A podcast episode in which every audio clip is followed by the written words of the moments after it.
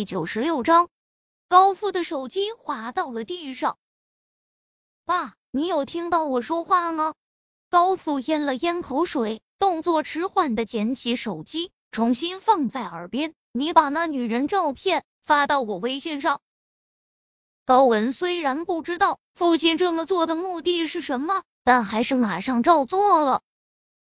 看着手机上缓缓显示出来的那张照片，高富表情瞬间呆滞。他和那个人太相似了，他只看一眼，心里就已经可以肯定了。只是当年他承诺过，他绝对不会让他暴露的。为何今天他放下手机，沉默了很久，终于拨通了那个多年没再拨通的电话？只是。传来的却是空号。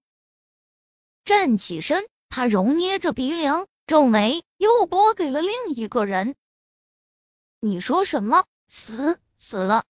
对方又说了什么？高富已经听不到了。他硬朗的身子一下子朝后踉跄了几步，然后颤巍巍的扶着墙壁，跌坐在了地上。心里的疼痛蔓延开来，他双手撑着额头，老泪纵横。这一世，他终是欠了他的。高宅，爸，你怎么不说话？那女的出现了，她会不会和我抢少晨？他他想说，她那么漂亮，又是宁小溪的亲生母亲。如果他这样的对手出现，虽然他不想承认，但是心里已慌了神。不同于之前对于沈贝依的那种淡定，此刻他有的是恐惧。高富抿了口茶，看不出什么表情。爸，他如果有心想抢，不会等到今天。虽然对那个孩子他并不了解，但他相信这么多年，那个人应该会教育好他。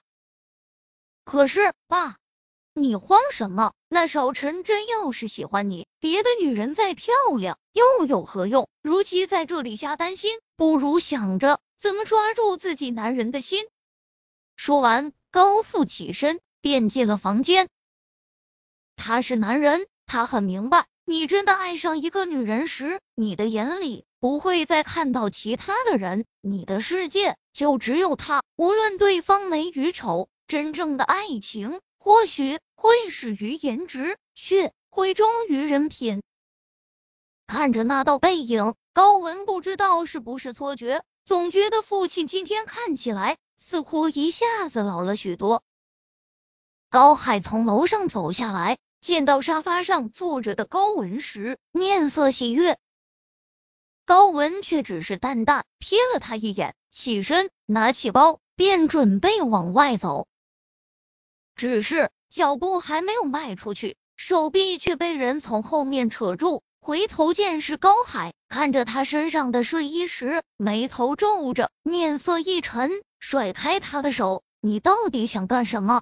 高海在他头上揉了下，却被他极嫌弃的推开：“你不要碰我！”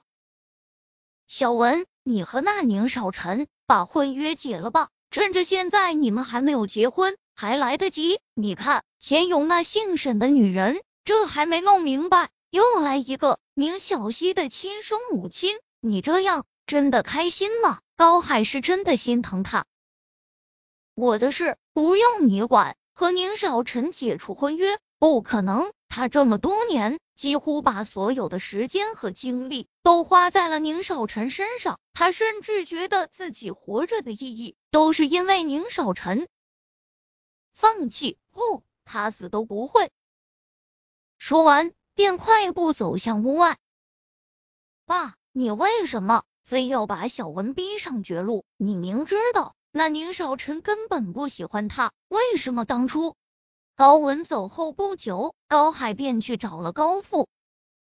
高富正在收拾衣物，听到高海这样质问他，心里一阵窝火。不等他说完，抬手便给了高海一个耳光。你知不知道，为了一个你？毁了多少个人的一生？绝路，你懂不懂什么才叫绝路？